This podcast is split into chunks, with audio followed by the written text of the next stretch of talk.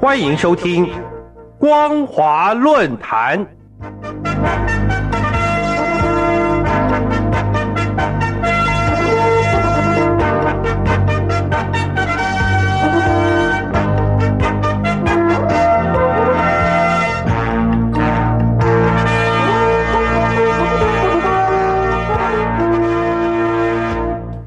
各位听众朋友好，欢迎收听今天的光华论坛。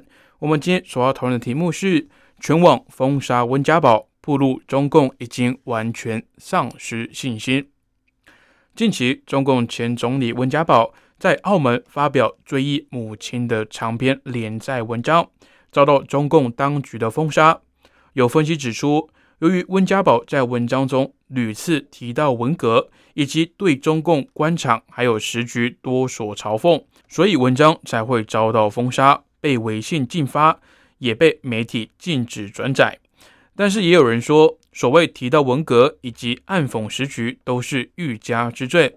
而中共对一位已经有五十六年的党龄，在中南海工作二十八年，当过十年中共政治局常委、国务院总理的人。所写的义母文却胆战心惊，出重手封杀，只证明了一件事，那就是中共已经对自己丧失信心了。而事实上，任何人根据中共体制内的各种规定，仔细看完温家宝的文章，都会发现他没有任何问题。他既没有违反中共制定的宪法，也没有违反中共制定的宪章、党内政治生活的若干准则。以及中共纪律处分条例等等，更没有违反中共建国以来若干历史问题的决议。既然如此，中共又为什么要全网封杀呢？这其中只有一个可能，就是中共已经紧张到草木皆兵了。还记得二零一六年，习近平在庆祝中共成立九十五周年大会上吹捧中共成就时，就表示中共对自己很有信心。今后还要坚持四个自信，也就是中国特色社会主义道路自信、理论自信、制度自信以及文化自信。就所谓的道路自信来看，从一九五六年宣称将进入全面建设社会主义，至今已经有六十五年。从十八大提道路自信也有九年多。为什么对前总理一篇不存在违法犯纪的文章却容不下？不禁令人质疑道路自信在哪里。同样的，如果一篇文章就令中共紧张不安，又怎么能说制度自信呢？更何况，信奉马克思主义的中共今年要大肆庆祝建党百年，在中共的文宣里，马克思主义被标榜为科学真理，而凭着这个真理，中共自认很有理论自信，足以胜过任何不同于马克思主义的看法。如今看来，温家宝的文章遭到禁止转发，应该是说该文背离了马克思主义，在理论上出现了错误。可是迄今为止，却没有一位信奉马克思主义的理论学家站出来，对外界说明温家宝的义母文到底错在哪里。这又算什么理论自信呢？而至于文化自信，就更可笑了。温家宝的文章讲母爱，讲母德。讲母亲重视的传统教育，讲做人的基本道理，这哪里不是在发扬中国传统文化的价值？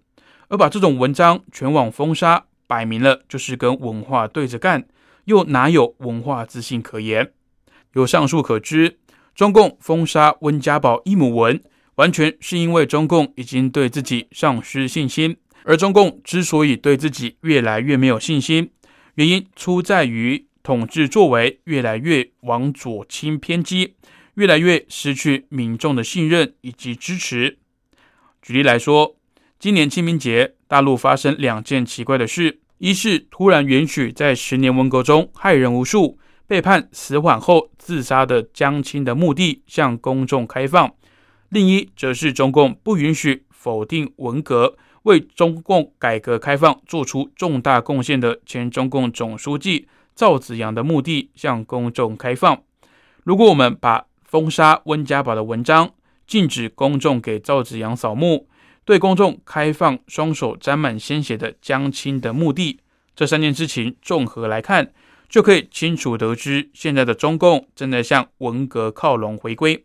难怪施政会朝向极左偏激倾斜，所以中共的统治也越发强调不许有人乱说乱动，要大家无条件的服从党中央。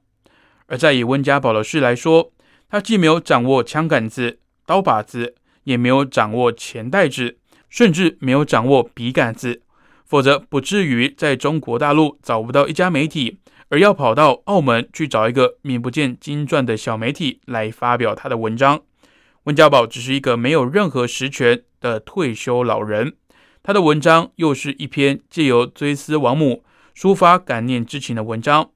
如今中共连温家宝这样的人也容不下，那只能说明中共确实已经对自己没有自信了。各位听众朋友，温家宝的文章其中最引发读者共鸣的。这段话就是我同情穷人，同情弱者，反对欺侮以及压迫。我心目中的中国应该是一个充满公平正义的国家，那里永远有对人心、人道以及人的本质的尊重，永远有着青春、自由、奋斗的气质。